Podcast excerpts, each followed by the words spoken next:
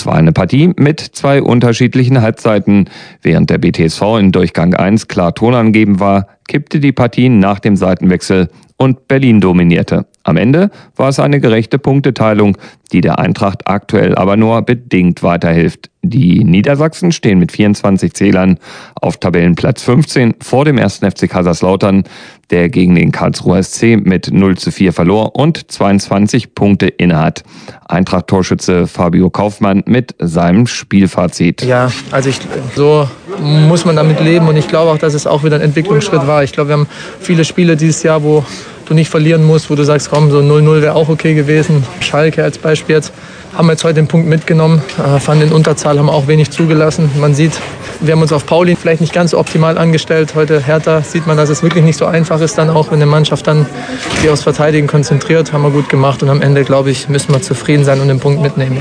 Die Partie begann mit einem Hingucker, mit einer großen Choreografie auf der Haupttribüne.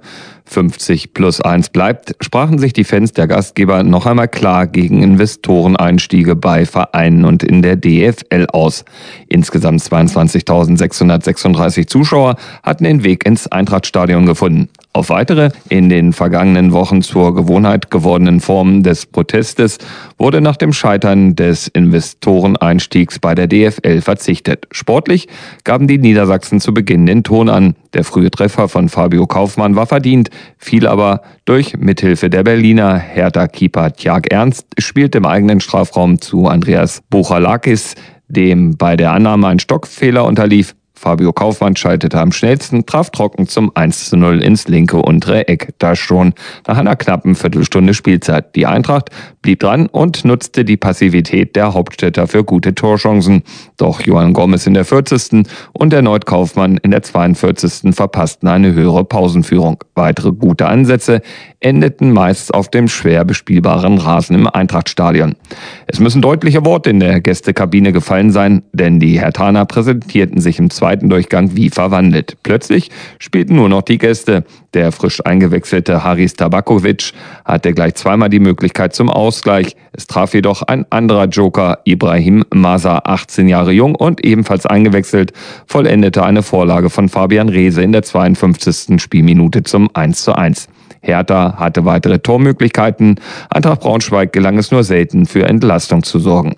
Doch Eintracht Braunschweig, das mit der Leistungssteigerung der Gäste nur schlecht zurechtkam, berappelte sich in der Folge und hätte durch Bicakcic wieder in Führung gehen können. Mit zunehmender Spielzeit wollte keines der Teams den entscheidenden Fehler machen, bis Haschan Kurucay die Partie nochmal spannend machte. Der Braunschweiger flog nach einem Foul an Palko Dardai mit glattrot vom Feld, das 13 äh, Minuten vor Spielende. Die Löwen waren in der Schlussphase in Unterzahl, doch auf dem Feld passierte auch zu zehn nichts mehr. Es blieb beim Unentschieden.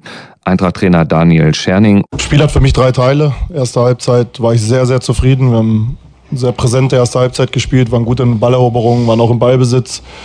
Ja, immer wieder klar in unseren Abläufen, haben auch dann versucht, auf dem Platz natürlich situativ hoch zu pressen, wie beim Tor, auch ins Gegenpressing zu kommen, wenn wir den Ball hoch verlieren. Das hat, denke ich, insgesamt gut geklappt und einzige Nachteil war, dass wir nur 1-0 zur Halbzeit führen.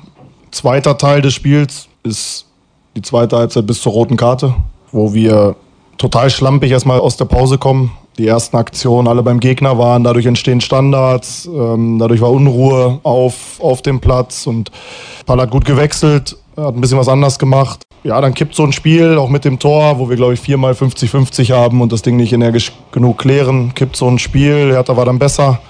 Ich glaube, dass wir froh sein können, dass in der Phase auch weiter 1-1 stand. Und äh, dritte Phase dann nach der roten Karte hat man gesehen, dass wir natürlich auch nochmal durch Größe, Uja auf dem Platz, Griesbeck auf dem Platz, Dekali auf dem Platz, natürlich erstmal Flanken verteidigen wollten, aber auch Standards so ein bisschen ähm, mehr Größe nochmal auf dem Platz haben wollten. Und wir haben es mit, mit allem, was wir haben, verteidigt und so. Ja, keine Ahnung, wie der Punkt sich jetzt anfühlt. Nach der ersten Halbzeit nicht so gut, nach der zweiten Halbzeit schon. Und die nehmen den mit. Der kommt aufs Punktekonto drauf und dementsprechend alles okay heute.